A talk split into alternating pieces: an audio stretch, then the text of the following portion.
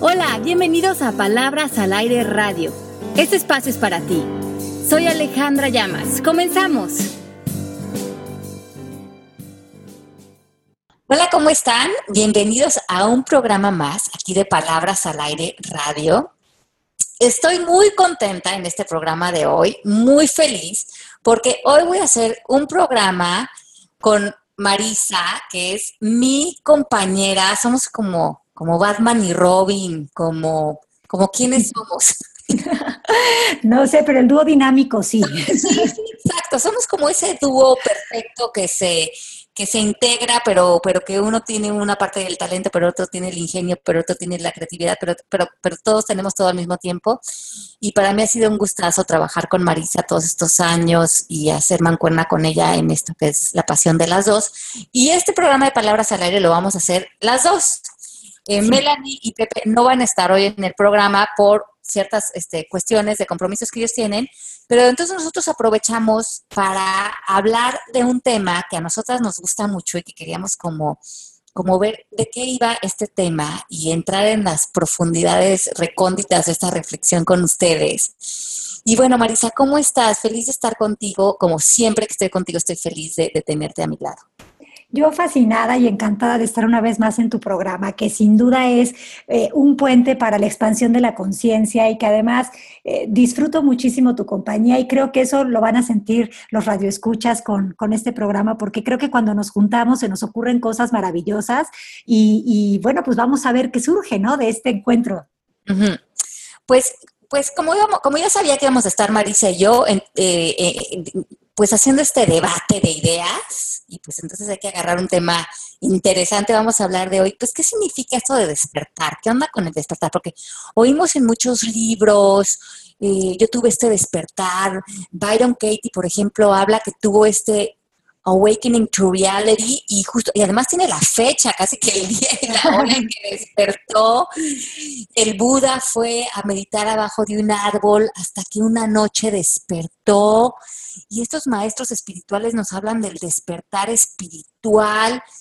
Yo creo que muchas personas se han de preguntar, ¿qué es exactamente esto del despertar espiritual? ¿Cómo se come? ¿Qué es? ¿Qué significa? ¿Cómo vive su vida alguien que está despierto?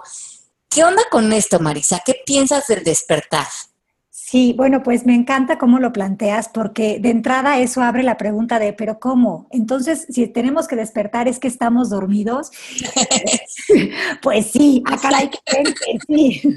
Lo primero que les quiero contar es que este programa es una especie de despertador, ¿no? Para que también nosotras, no solo ustedes que nos escuchan, sino nosotras estamos haciéndole este pellizco a nuestro, a nuestro mundo para despertar y abrir los ojos, porque sí, efectivamente, eh, hay dentro de nosotros una grandeza tal que no la hemos podido ver por estar sumergidos en un sueño profundo de miedo angustia, desesperación, defensa, ataque, culpa, pérdida. Todo eso ha generado que nosotros vivamos adormecidos y que muchas veces necesitemos incluso anestesia para seguir durmiéndonos en esta realidad física, ¿no? A través de adicciones, pastillas, cualquier cosa. Entonces, bueno, pues lo primero que se necesita para despertar la conciencia es saber eso, que se está adormecido, que se está en un lugar en el que uno no es dueño de uno mismo, sino que simplemente es un zombi viviente. Y comprender eso, comprender que uno está dormido, hace más fácil el despertar. ¿Qué piensas de eso, Ale?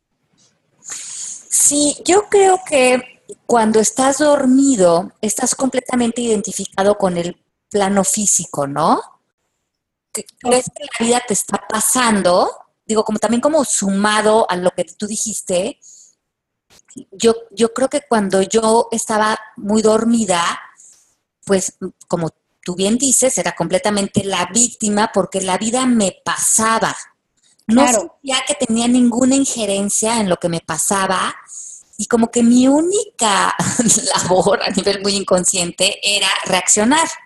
Claro, defenderte, porque efectivamente lo que dices es muy interesante. Cuando uno está dormido, uno es como un corcho en medio de la tempestad que va y viene. Te sientes esta hormiga que cualquier gigante te puede aplastar y tu sensación es que las circunstancias y las personas del exterior son un constante ataque a tu integridad, a lo que tú eres.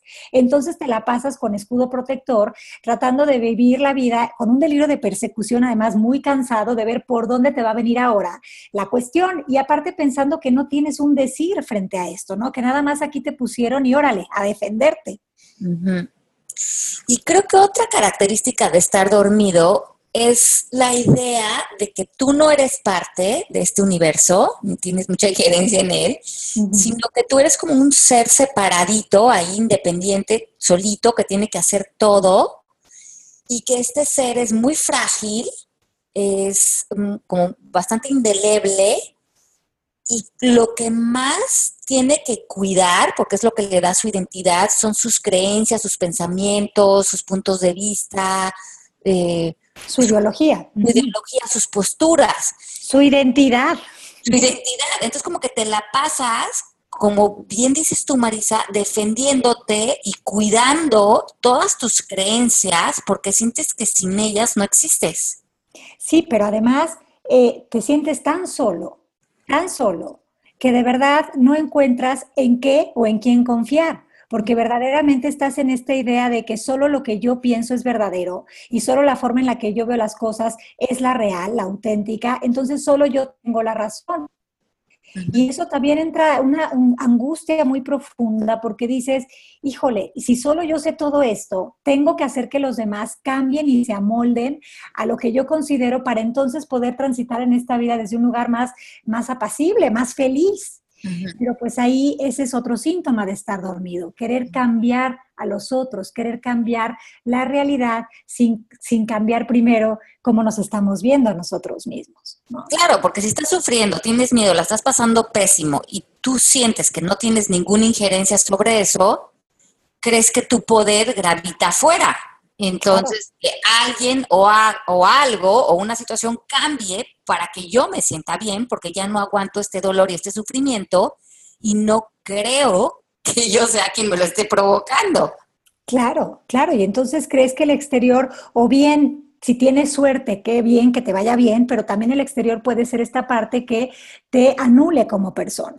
Y entonces, bueno, pues eso genera lo que tú ya bien dijiste, ¿no? Estar en ese estado constante de alerta, pero no de alerta de autoconciencia, sino de alerta de miedo. A, que nadie te venga a atacar, ¿no? Entonces creo que una parte para poder despertar es dejarnos de identificar con todas esas cosas que nos dan nombre y apellido.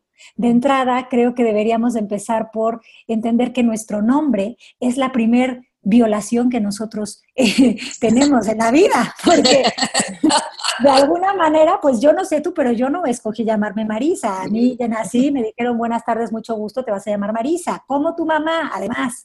Y entonces ahí también traigo ya mi nombre, pero aparte la historia del nombre de mi mamá, y todo eso es una información que está programándome y que está haciéndome tener una, un sexo, una nacionalidad, eh, unas creencias, una ideología, que entonces yo digo, esto es lo que soy y voy a salir al mundo a defender lo que soy y hasta lo digo con orgullo, ¿no? Yo soy Marisa Gallardo y pues, pues eso está chistoso porque entonces ahí es cuando estoy más dormida que nunca. Sí, claro, porque entonces cuando crees que eres esa identidad, ese pequeño personaje, empiezas a, jugar el rol del personaje con el escenario del personaje, que es el plano físico. Sí. Que cuando estás dormido crees que es la realidad. Claro. Toda tu vida se lleva a cabo en función de analizar el personaje, en función de lo que está bien o mal con el personaje, cómo inclusive mejorar al personaje, cómo el personaje se puede ver mejor y manipular el exterior para que el exterior sea más eh, gratificante para el personaje o a lo mejor hable más de sus logros o de su éxito o de sus de su de, lo que necesita el personaje para sentirse importante o reconocido. Claro, para sentir que su vida tiene un sentido.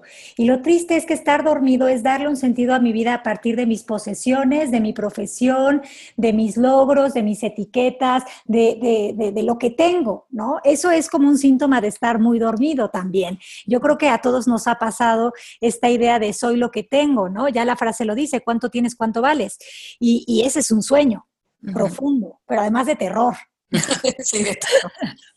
sí, o sea, no, es, no está peor que pesadilla en la calle del infierno, o sea, está de verdad, este, pues imagínate, a mí me admira tanto cómo los seres humanos, a pesar de nacer con todas estas, eh, bueno, no de nacer, pero de, irnos, de ir creciendo con todas estas ideas de miedo, de vulnerabilidad, de debilidad, de miedo al fracaso, al no pertenecer y todas estas ideas, a mí me sigue encantando e impactando cómo dentro de nosotros sigue estando esa esperanza es eh, eh, como esa chispa de vida de confiar. Desde todas esas cojeras salimos a poner negocios, a tener hijos, matrimonios. ¿A poco no nos adoras? O sea, qué bárbaros. Somos maravillosos. O sea, a mí me, encanta eso. Y, eso lo hace la parte que no está dormida de nosotros. Sí, porque hay, hay, esta parte consciente, hay una parte que está despierta y este estado de conciencia en nosotros que siempre está despierto, que nunca se ha dormido en todos los seres humanos.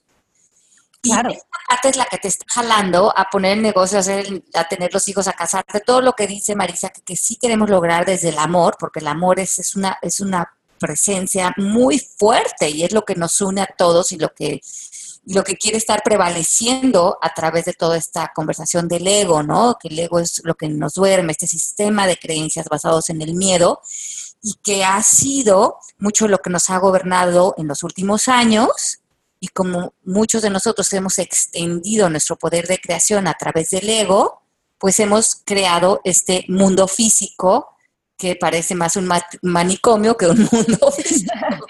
Porque, está, porque está representando pues toda esta mente dormida que está creando, pero hay creo que nos estamos moviendo a esta nueva era que me parece muy emocionante en el punto humano en el que estamos ahorita, porque yo creo que el despertar está sucediendo a un paso muy acelerado. Sí, a pasos agigantados, cuánticos, diríamos. ¿no? Cuánticos. Sí, ya llegamos a un momento en el que ya no podemos seguir viviendo como vivíamos, ya es insostenible. Entonces, como que el primer paso para despertar también es estar lo suficientemente hasta el gorro de esta vida pequeña, ¿no? De esta vida de miedo, de lamentación y de queja. Y, escuchar esa parte profunda que constantemente te va, eh, te va como moviendo y te va diciendo, oye, hay otra cosa, hay otra cosa, lánzate, ¿no? da este salto de fe, da este salto de fe que aunque parezca que vas a caer en concreto, realmente vas a caer en un colchoncito que te va a impulsar, pero date la oportunidad. Entonces, primero yo creo que es eso, estar ya lo suficientemente hasta el gorro de decir, esto, eh, o sea, tiene que haber otra manera de vivir, diría el curso de milagros, ¿no? Tiene que haber otra manera.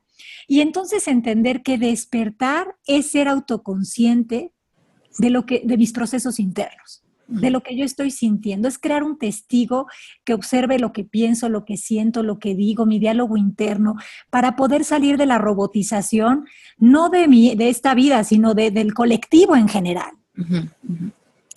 Y yo creo que una característica muy, eh, bueno, clave de movernos de estar dormidos a estar despierto es empezar a ver que el mundo no está sucediendo separado de mí, que el mundo es un, es, un reflejo de mi estado de conciencia, como hablamos la semana pasada, y cuando yo despierto, despierto a un mundo que está fundamentalmente creado en la unidad y no en la separación. Claro. Claro, entonces es como si ahorita te dijeran, oye, gracias por participar en el viaje de la vida, pero todo tu sufrimiento es es innecesario. Te la puedes pasar mucho mejor en esta experiencia de vida. Y yo les digo a veces que es como, como jugar un juego virtual, ¿no? O sea, tú te sientas con tu control de, la, de, Mario Bros y tú haces que Mario Bros salte, y que, pero tienes que saber que tú tienes el poder de hacer que, estas, que estos muñequitos, o sea, ejecuten esa, esa, o sea, que tú mismo puedes cambiar tu realidad, porque tu realidad es virtual al final del día. No sé si me estoy dando a entender, porque creo que sí. Eh, está un poquito como complejo, a lo mejor la idea, pero, pero despertar tiene que ver con eso, con dejarme de identificar con el personaje y los roles que supuestamente tengo para abrirme a saber que yo soy todo y ese todo también soy yo. Y desde ahí generar esta realidad, vivir en esta realidad física con, con la idea de que yo estoy aquí no como un ente separado, sino como un, una persona que da servicio a los demás. Sí, es poder ver el mundo este de las ilusiones, el plano físico, llevándose a cabo en toda su loquera colectiva, y no sentir que ahora tenemos que impregnarnos en él y entrar en todo el drama de él, porque nos estamos dando cuenta que esa es una elección y que nosotros podemos elegir hoy algo diferente, algo que se alinea a nuestro estado de conciencia que queremos sentir o vivir. Un síntoma para saber que estamos dormidos es tener esta mente que vuela de tema en tema. O sea, esta idea como de no puse la lavadora, eh, pero ya me peleé con el marido, pero si tuviera yo otro marido, pero entonces, ¿por qué no mejor estudio macramé? Pero además, o sea, tener una mente que va de un pensamiento a otro es, es, es una mente que no crea silencio ni espacio de conexión, sino que está hablando de un discurso interno de programación constante. Entonces, también eso nos sirve para ver, oye, ¿cómo está mi pensamiento? Porque si esto ya es una jaula, esto ya es una prisión en la que todo el tiempo están el pensamiento de deberías de, tienes que, no hiciste, ve, haz, y no hay un momento de respiro. Pues a ah, caray, quizás ese es el aviso de que podría yo empezar a vivir de otra manera. Y que no tengo que mover todo lo que está allá afuera para yo sentirme bien. Me empiezo a ser responsable de mi estado interno, de mis sentimientos, y ya no trato de mover las fichas allá afuera. Me encanta esta idea de no trates de cambiar una ilusión por otra. No pienses que es la ilusión de la lavadora o del marido o esto, sino entra dentro de ti, mueve tu estado de conciencia, muévete al amor, al amor, al bienestar, a la paz, y la lavadora, el marido o lo de enfrente ya no van a ser producto de tu atención porque ya no necesitas algo de ellos, ya no necesitas manipular las fichas allá afuera porque ya te estás dando cuenta que esas fichas aparentemente pues no existen porque existirían solamente a través de tu percepción y tu percepción siempre la puedes cambiar. Por supuesto, porque ahí es donde siempre está la solución, en lo que percibo. Y el tipo de observador y de intérprete que soy de la vida es el tipo de vida que me va a traer, ¿no? Entonces, si nosotros crecimos observando drama, pues probablemente estamos dormidos con la ilusión del drama. ¿no? Y pensamos que vivir tiene que ver con ser dramáticos, pero ¿qué pasaría si hoy nos despertáramos de esa idea y ya no nos dejáramos dominar por los caprichos del ego y empezáramos a entender que no es allá afuera lo que es dramático, sino que era mi pensamiento? Y que hoy puedo inventar una nueva forma de relacionarme con la vida en la que ni siquiera aparezca esa palabra drama. Sería despertar, ¿no? Sí. Y, es muy interesante porque nosotros este, esta manera de transformarnos al amor o a alinearnos a la paz, eh, pues muchos de nosotros lo empezamos a buscar porque estamos hartos de nuestro sufrimiento o de pasar episodios de depresión o de ansiedad. Entonces yo creo que hay un punto en el que decimos, bueno, voy a entrarle a ver de qué van estos libros, este trabajo, de lo que hablan estas personas, porque ya me quiero sentir mejor. Y ahí puede ser que estés queriendo cambiar nada más unas ilusiones por otras, que estés queriendo estar dispuesto a decir, bueno, pero con que maquille tantito esta creencia o maquille esta otra, pues ya me siento bien. Por supuesto. Y yo creo que despertar a nivel más profundo es estar dispuesto a derrumbar todo lo que has creído o todo lo que está construido a partir del ego. Por lo tanto, veo que muchos de nosotros cuando entramos a este desprendimiento total para ver realmente quiénes somos, pues hay nuestra vida puede entrar en una supuesta crisis. Podemos empezar a, a lo mejor a, a divorciarnos, a separarnos, a tener una crisis económica, a cerrar un negocio. Entonces tú dices, oye, pues yo me metí a esto para sentirme bien y ahora resulta que todo está de cabeza. Claro. Entonces, es que la vida nos está diciendo, si realmente quieres despertar, tenemos que deshacer todo lo que está construido desde la necesidad, desde el miedo, desde la carencia, de las, de las creencias, hacerlo a un lado para que ahora sí construyas una vida desde el amor, desde la paz, desde la congruencia de tu ser. Y yo creo que eso es lo que las personas que realmente despiertan están dispuestas a hacer, están dispuestas a ser valientes, a soltar toda, a cuestionar todo, a remover todo lo que ya no es auténtico para ellos y eso va a requerir valentía. No, y sobre todo están dispuestos a ponerle nombre y apellido a su miedo, ¿no? A verlo a los ojos.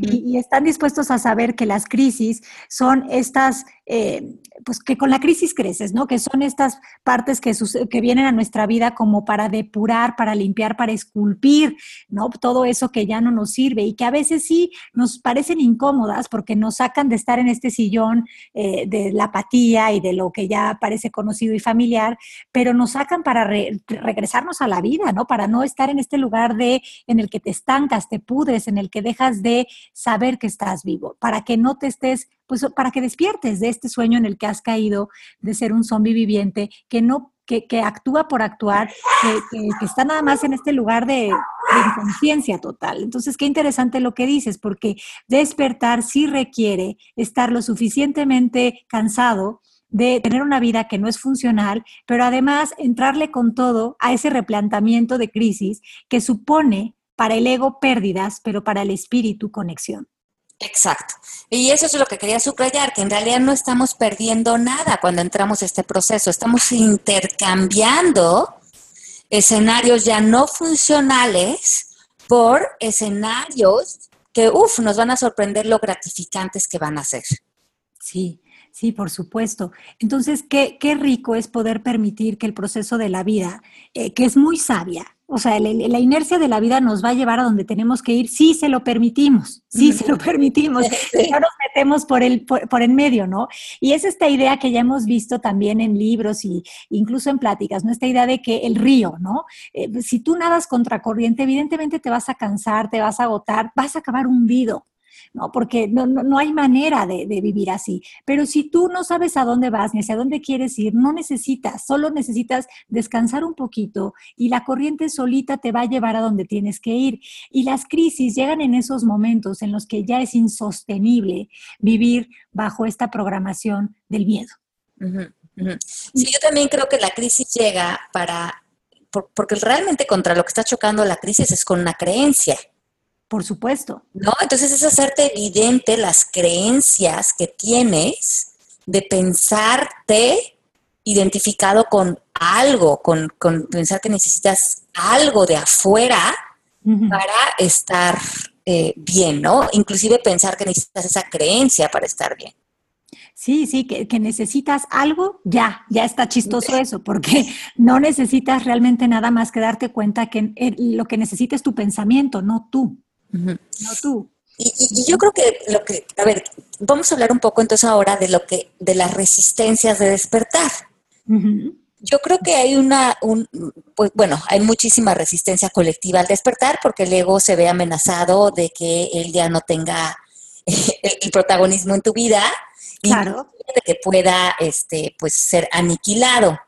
Eh, esta es manera de vivir dormidos los temas de manera individual o de manera colectiva, ¿no? Hay, hay culturas que están entre todas, entre todos están dormidos, eh, donde están crónicamente culpando a un gobierno o a un antagónico y conforme se ha fomentado la cultura, pues están dando estados colectivos de carencia, de miedo, de victimización y de ataque.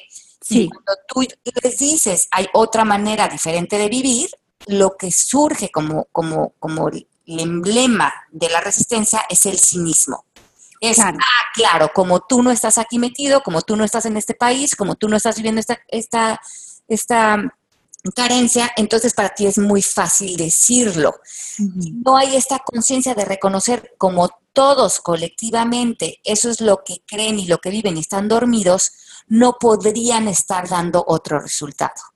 Claro. Entonces, sí, la resistencia a lo desconocido, ¿no? Básicamente es esa, porque es, pues esto no me está funcionando, pero por lo menos ya me es familiar, lo conozco, y lo que tú me planteas me, me supone hacer un cambio. Y una de las resistencias más grandes para el ego es cambiar, porque ¿cómo ahora que ya aprendió dónde está todo y cómo es todo? Tú le vas a venir a decir que, ¿qué crees? Que ya no. Entonces, en ese momento el ego se va a defender porque esta propuesta tuya le parece tener que mover todo el escenario, ¿no? interior, además. Y eso, pues no, no está padre. Entonces, y, te invita como a, que ni siquiera lo creas, que lo, que lo descalifiques. claro. Inclusive hasta que te burles de, de las enseñanzas, ¿no? Claro, que digas, ay, sí, ahora resulta, porque también una de las cosas que es muy evidente para el ego es que todo tiene que ser complicado y difícil, ¿no? Entonces, como todo es complicado y difícil, que tú vengas ahora y me digas que sí hay una salida a esto y que, y que todo empieza en la mente y que todo tiene solución en la mente, a mí no me queda claro, o sea, me da risa porque a mí me enseñaron que la vida es dificilísima. Entonces, ¿en qué mundo vives? ¿En el mundo de nunca jamás o qué te está pasando? ¿no? Porque no, no, no, no se vuelve cínico porque lo ve irreal. Claro, porque una de las premisas del ego es que busques y busques y nunca encuentres, porque de esa manera es como te tiene a su merced. Y cuando despiertas, es, ya dejas de buscar porque ya encontraste. Claro, claro. Pero, pero fíjate qué que, interesante esto, que entonces eh, para poder despertar necesitas ser consciente de tu energía. ¿No? Necesitas ser consciente de que tú antes de un cuerpo eres una energía. Esa energía, eh, eh, tú no, nosotros estamos entrenados a pensar que somos masa, ¿no? Tú, tú misma hablas de esto en tus certificaciones, Ale, y cuentas cómo estamos o estábamos muy influenciados por Newton, ¿no? Y por esta idea de que solo existe lo que vemos y tocamos. Por eso es que hay resistencia cuando tenemos esta frase de, ¿no? De ver para creer. Y, y en realidad sabemos que es creer para ver. Despertar implica que tú creas para que luego veas. Y a mí me pasó que, por ejemplo, cuando sacó su libro Ecatol de la Nueva Tierra hace como 10 años, yo lo leí y bueno, me encantó el libro y me acuerdo que me regresé a la, a la librería y compré, no sé, 10 ejemplares y los fui a repartir a casas de una bola de amigos. La mayoría me dijeron, no entiendo nada del libro que me regalaste. Lo cual no importa, porque también yo en su momento me han llegado muchos libros que los empiezo a leer y digo, es que no entiendo nada de este libro.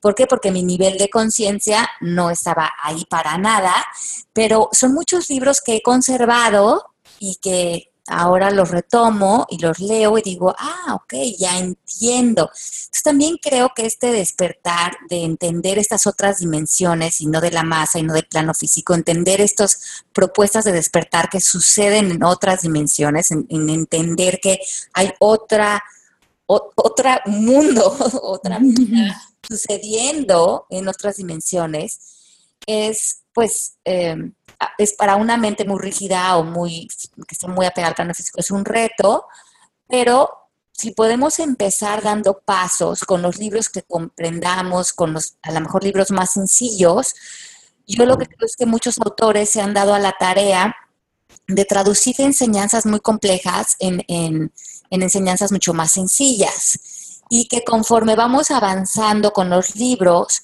también vamos pudiendo entrar a a esa comprensión, porque el ego ya nos está peleando tanto con las enseñanzas y nos está permitiendo que nuestra conciencia las escuche. Y para nuestra conciencia siempre van a tener lógica. Claro, sí, entonces fíjate que esto que dices es, interesante porque eh, cuando uno tiene una revelación maya, ¿no? Mágico-mística, eh, uno quiere salir corriendo a decirle a todo el mundo, mira lo que acabo de ver y de descubrir, o sea, sí existe otra forma de vivir, pero cada quien está en su ritmo, en su proceso, en su tiempo, y uno no puede salir a despertar a periodicazos ni a librazos, ¿no? A la gente, sino que uno tiene que confiar en que, en, que eso va a llegar para, para cada persona. Eh, y, y creo que, bueno, que eso es algo que yo he tenido que aprender muchísimo porque mi ego ha querido ir a despertar a todo el mundo dándose cuenta que estaba más dormido él que nadie, ¿no? por, un, por un lado. Pero también eh, eh, como que respetar mucho el proceso de la otra persona eh, habla ya de que, de que estamos dispuestos a saber que esto es inminente, o sea, es, es realidad que lo único que existe es el bienestar y el amor, independientemente de si ahorita no lo vemos. Entonces eso va a llegar en el momento en el que cada quien esté dispuesto y abierto. Despertar sí tiene que ver con estar dispuesto, con salir de la ignorancia, porque nadie está dormido por burro, estamos dormidos por ignorantes, ¿no? Estamos dormidos porque nos hemos creído muchas historias de terror sobre el ser humano, ¿no? Porque nos hemos creído que estar en este plano físico tiene que ver con luchar, con esfuerzo, con cansancio, con sacrificio, y, y que nos vengan a contar que ahora eso es, que eso no es así, nos, nos, despierta del sueño, pero aparte el ego dice, he estado viviendo años así, ¿cómo creen? ¿Cómo se les ocurre? Que ahora me van a venir a cambiar la película. ¿Qué les hace pensar eso? Entonces, es pasar de una ignorancia a una pasión por, por encontrar ese, es mi verdadero yo. Pero no buscarlo desde esta búsqueda implacable en la que sale el ego constantemente, sino encontrar significa eh, eh, saber que lo que se busca y se encuentra siempre está unido, pero que además es permitir eh, escucharme y, observarme, cosa que antes no hacía. Me encanta, me encanta. Pues llegamos al final del programa, Marisa, pero entonces, ¿qué consejos le darías a las personas que nos están escuchando para que empiecen a dar estos pasos a este despertar que, como decimos, ya todos estamos despiertos? Una parte de nosotros siempre está despierta pero entonces, ¿cómo recordarnos a nosotros, que ya estábamos despiertos, que en un momento dado nos dormimos, y, y cómo hacer ese camino de regreso a casa? Sí, por supuesto. Bueno, pues de entrada se necesita como en todo, ¿no? Disposición y apertura para hacer este, este, este trabajo de despertar. No es un trabajo, sino el trabajo ha sido estar identificados con el ego. Entonces, el primer paso es estar dispuestos a reconocer nuestro verdadero yo. Y después de eso es como que empezar a escucharnos mucho, ¿no? Empezar a crear esa conciencia de cómo hablo, cómo me comporto, cómo actúo y qué es lo que está apareciendo constantemente en mi diálogo interno. ¿Qué es lo que yo más me estoy diciendo constantemente? ¿No? Y entonces, a partir de escuchar ese diálogo interno, yo me voy a dar cuenta de si estoy totalmente en ego o si vivo mm, gran parte de mi día en ego. Lo voy a saber porque el ego me habla con crítica, con juicio, con burla, eh, con sarcasmo. ¿no? Entonces, si yo identifico eso en mí pues no es que me vaya a culpar por hacerlo, sino que una vez que lo identifico, me voy a dar cuenta de que eso está viniendo de un lugar que no es realmente mi verdadero yo, sino que es el, yo familiar que ya tengo. Y deshacerme de ese yo familiar implica incorporar nuevo lenguaje, incorporar eh, nuevas prácticas a mi vida y nuevas lecturas, como tú recomendaste hace unos eh, instantes, ¿no? Poder decir, bueno, ok, yo veía hasta ahora la forma de esta manera, pero sí ha habido personas que han vivido una vida de bienestar y de paz y de gozo y de disfrute.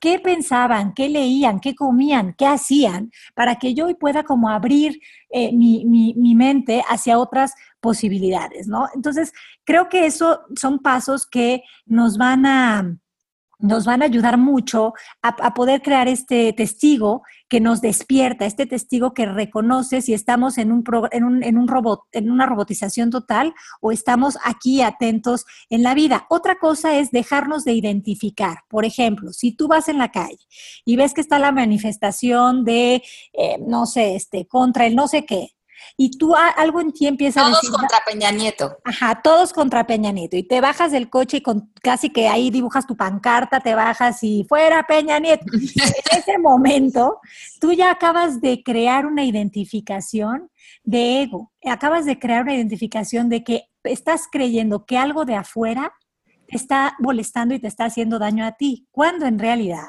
lo que te está haciendo daño y molestando es lo que estás pensando de este Peña Nieto y de todo su gobierno. Entonces, unirte a esto que parecería como muy empático y que parecería como muy lindo, y mira qué buena onda que ya tenemos otro integrante más de la banda, en realidad lo que está haciendo es que tú sigas creyendo que hay un bueno y hay un malo. Y mientras nosotros creamos que hay un bueno y hay un malo, hay una división, hay una separación, no hay una integración de todo lo que somos. Y fomentamos que eso siga. Sí, fomentamos que eso siga. Entonces, más bien, ¿qué pasaría si yo me doy cuenta de que Peña Nieto o la marcha es solo un síntoma de un estado de conciencia propio y colectivo? ¿Qué pasaría si yo me diera cuenta de que si eso está en el exterior es porque es producto de una causa que está en el interior? mía, también. Mía, mía totalmente. Entonces, ¿qué cosas son las que ahí pueden hacer este trabajo de a ver qué cosas son las que yo rechazo o no acepto de Peña Nieto, por decir, ¿no? Pues que me cae gordo por esto, por lo otro. Cualquier, hagan su lista, déjense ir, eh, como diría este Pepe, como foca en tobogán. Y cuando acaben de hacer su lista, dense cuenta de qué maneras operan ustedes así en su vida. ¿Cómo, ¿De qué maneras esto aparece en su vida? Porque para que ustedes lo puedan ver en él, tiene que existir o en su diccionario personal o en su comportamiento. Entonces, si queremos dejar de ver estas cosas, necesitamos practicar este autoconocimiento y, desde ahí podernos liberar de toda esa información. Claro, el día que todos como conciencia eh, hayamos, nos hayamos, hecho, nos hayamos hecho responsables de nosotros mismos, dejaremos de poner algo tan evidente allá afuera como un Donald Trump, un Peña Nieto, lo que sea, porque ellos solamente son un síntoma de nuestro estado de conciencia. Claro, del estado de conciencia colectivo, ¿no? ¿Qué nos estamos diciendo? ¿Qué hemos creído? Yo lo veo mucho en México. Yo adoro México, vivo en México, pero he visto que la ideología que hemos tenido durante años es esta idea de que el que no tranza no avanza, ¿no? Si yo sigo creyendo eso, yo estoy dormida porque no estoy viendo que hay otras opciones para México. Entonces, eh, eh, esa, nada más creérmelo hace que yo salga allá afuera a ver que efectivamente si no transo no avanzo, porque acuérdate que tú siempre nos has enseñado que eh, parece ser que queremos tener la razón y lo hacemos a través de reforzar nuestras creencias. ¿Qué tiene que cambiar en mí? Esa idea.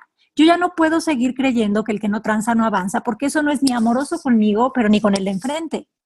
Si yo muevo esa creencia en mí probablemente, no, no probablemente, eh, no la voy a ver ya en el exterior. Pero, pero ahí es bien interesante cuál es la ideología, cuál es la programación de cada, de, cada persona, pero además colectiva. ¿no? ¿Qué, es lo que nos ha dormido? Y, tú nos recomiendas ver esta película de Matrix que habla precisamente de esto, de estar dormido o de estar despierto. Así es. Buenísima, la tienen que ver la uno. Sí, la uno, la uno, porque creo que ahí queda muy claro cómo el sistema, los medios de comunicación contribuyen de manera también inconsciente a adormecernos, ¿no? A que, a que seamos consumidores de cosas que pues nos van anestesiando y que uno ya no sabe ni por qué quería ir a París, si porque realmente quieres conocerlo o porque ya te pusieron la Torre Eiffel como el lugar de encuentro de amor. ¿No? Y entonces si voy a París igual y ya tengo un novio. Pues ojo, ¿no? Todo eso nos adormece. Entonces, yo lo que les recomiendo es, si ya están lo suficientemente cansados de vivir en miedo, siéntense con su miedo y dense cuenta de que su miedo no los quiere paralizar, solo les quiere avisar que están poniendo atención a cosas que no les son funcionales y que como cuando se toca un piano, el miedo es eso, si tú te vas de una tecla y la tocaste mal, o sea, suena raro, suena a desarmonía, pues el miedo es eso, íbamos muy bien hasta que pensaste que Peña Nieto era el causante de todo esto. y tuviste la manifestación. No. la peor ira y perdiste Ajá. paz. Claro, claro. Entonces, el, el despertar espiritual o de la conciencia siempre tiene que ver con unión, con conexión, con servicio. Si mm. tú estás en servicio, en conexión y en unión, tú no descalificas, tú no criticas, tú no eliminas. Mm. Tú incluyes. Sí, eres responsable de ti. ¿Que te vas a dormir a ratos? Sí, porque mientras seas transeúnte de la vida, es muy probable que en ocasiones haya cosas que, que, te indignen o que te molesten, pero eso solo es el aviso de que volviste a caer en el sueño. Así es. Y, bueno, y que despertar, bueno, pues para eso hay que estar creando esta, es una práctica diaria. Oye, no sé si Buda practicaba diariamente esto o no, porque pues él ya estaba muy despierto, parece ser, ¿no? Pero eh, ¿qué, ¿qué, lo hizo despertar? Darse cuenta de que había otra forma de vida, igual que a Byron Katie, igual que a Edgar Tolle, igual que a ti y a mí, en algún punto de la vida hemos estado ya lo suficientemente hartos que te mueves del lugar. Entonces, esos serían como unos tips. Les podría dar más, pero creo que ahorita, eh, si nos concentramos en eso, ya es chamba. Exacto, ya decimos la premisa. Bueno, ya, ya, nos recordamos de la premisa. Pues les mandamos un beso muy grande, gracias por habernos escuchado hoy. Eh, Marisa, tenemos la certificación que viene en enero en Monterrey, el 20 de enero, escríbanos a monterrey.mmkcoaching.com eh, para unirse con nosotros al Instituto Educativo MMK, eh, una certificación bellísima de aproximadamente un año, eh, muy, muy bonita, ojalá nos puedan acompañar en Monterrey. Y después tendremos una en febrero en Guatemala, y ahí nos pueden escribir a guatemala.mmkcoaching.com. Únanse a, a, este profundo campo de transformación, de salud, de sanación, de bienestar. Eh, Marisa es maestra nuestra también en el instituto. Eh, así es que, bueno, les daríamos la bienvenida si nos quieren acompañar a este gran, eh, pues camino de amor, yo diría, ¿verdad, Marisa? Pues sí, yo sin duda creo que eh, es un camino de regreso a casa y lo digo así porque uno regresa a su estado original, que es este estado en el que uno está sin miedo, sin angustia, sino que está recibiendo de la vida eh, los, los, beneficios. Pero además también es un trabajo de autoconocimiento porque te enseñamos a ponerle un signo de interrogación a todo lo que piensas y, y eso te, te hace ver que hay más opciones de las que estabas viviendo. Y también ese es un tip que se pueden llevar para el tema de hoy. Póngale un signo de interrogación a todo lo que piensan y entonces empezaremos a, eh, a salir de este sueño hipnótico. Así que los esperamos en la certificación. Sí, ahí está todo. Bueno, les mandamos un beso muy, muy grande. Gracias por haberse conectado. Gracias, un beso grande a todas las personas en el chat. Gracias también por escucharnos después en los podcasts. Marisa, te mando un beso con muchísimo amor, muchísimo cariño. A Pepe y a Melanie también. A María aquí tras los controles. Y nos escuchamos la próxima semana aquí en Palabras al Aire Radio. Gracias por haber estado con nosotros. Gracias, Marisa. Gracias por la invitación. Besos a todos. Besos. Bye.